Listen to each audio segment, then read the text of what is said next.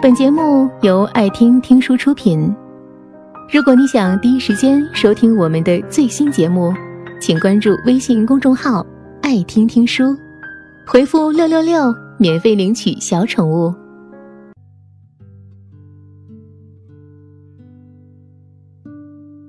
昨天晚上，几个老朋友聚在一起喝茶。潘帅说，前段时间给一个久未谋面的好哥们儿发了条消息。邀请他出来聚聚。哥们儿给他回复说：“今晚要加班，下次约。”后来潘帅刷朋友圈，看到哥们儿发了条状态，配文里写道：“自己正在商场里百无聊赖的瞎逛。”然后看到这些，潘帅的心情一下子被击落到谷底。原来，他并不忙，那种忙碌。只是用来搪塞自己的借口。潘帅回忆说：“记得当年和哥们儿在大排档喝酒撸串儿，彼此称兄道弟，亲密无间。后来他们有了各自的生活，见面的次数越来越少，感情也就日渐稀薄了。潘帅每次约他，哥们儿都会以忙碌作为推脱。久而久之，潘帅也知情识趣。”不再轻易打扰，两个人渐渐的就沦为了朋友圈里的点赞之交。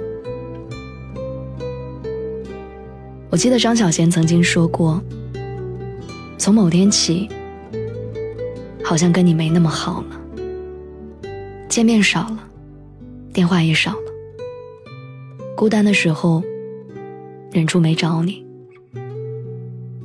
我亲爱的朋友。并不是你做了什么，而是我的故事变复杂了。有些话不知道该要从何说起，所以不如不说。有些秘密只能藏在心底，独自承担。我不想对你说谎，更害怕你痛心的责备，于是我只好假装忘了你。但其实，你一直在我心里。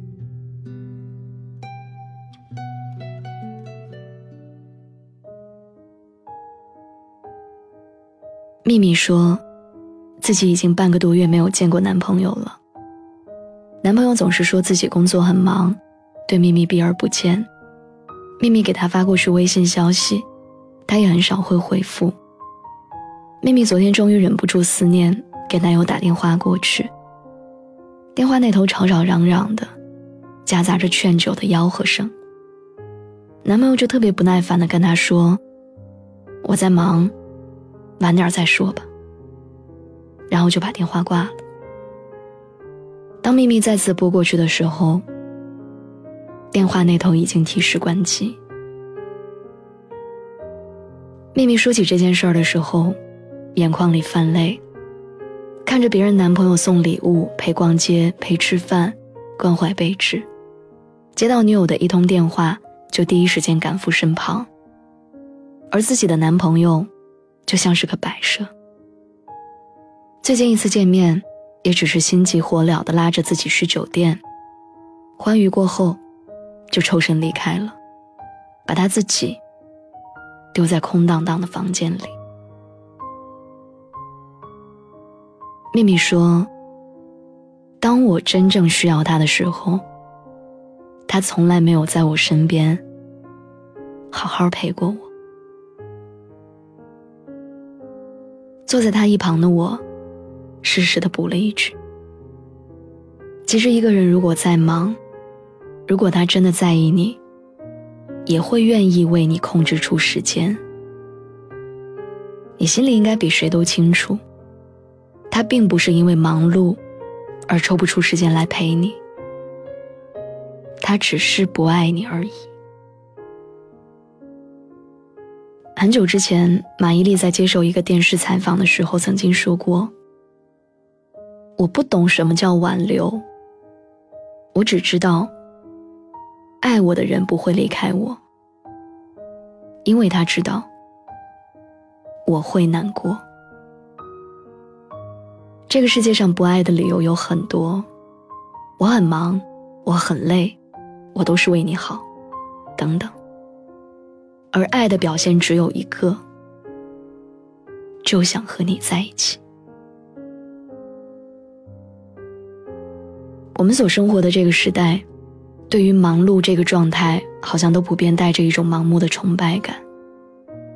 忙碌似乎成为了我们每个人的一种常态。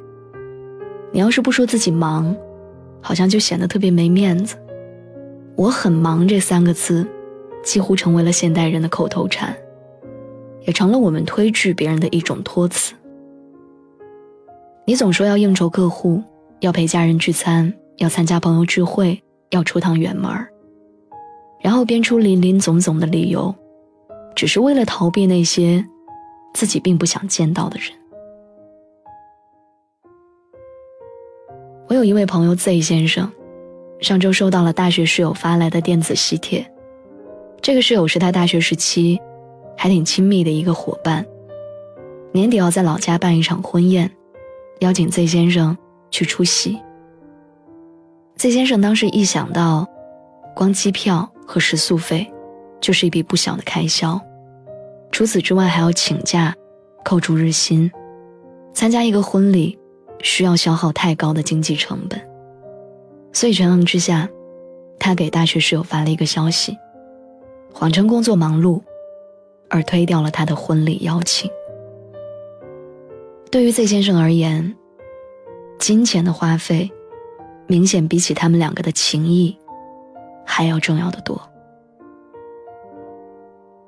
其实我们可以想想看，如果你在那个人的心里占据了足够的分量，想必无论多忙，相隔多远，他都会愿意为你腾出时间出来见你。可是，当一个人频繁对你说他很忙的时候，你也应该读透他话里的真意。那就是，其实你并没有那么重要，并不值得他耗费时间和精力去维系你们两个人之间的感情。可是他忘了，能够被自己婉言相拒的，往往都是那些。愿意对自己付出真心实意的人，如果不是因为在乎，我何必要贸然打扰？所以，通过今天的这几个故事，我想要告诉你，也告诉我自己：当你察觉到对方总是以忙碌来敷衍你的时候，请选择不动声色、隐忍的、毫无保留的退出。你真的不需要单方面尽心尽力的去呵护一段关系，把所有的热情都浪费在一个对你不再怀有诚意的人身上，既为难了别人，也勉强了自己。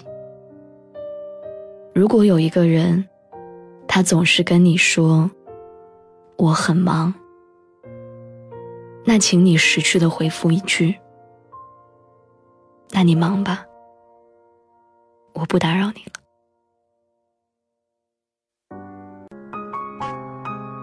本节目到此就结束了，感谢各位的收听和陪伴。更多精彩内容，请关注微信公众号“爱听听书”，回复“六六六”免费领取小宠物。也欢迎你收听今晚的其他栏目。我们明晚见，晚安。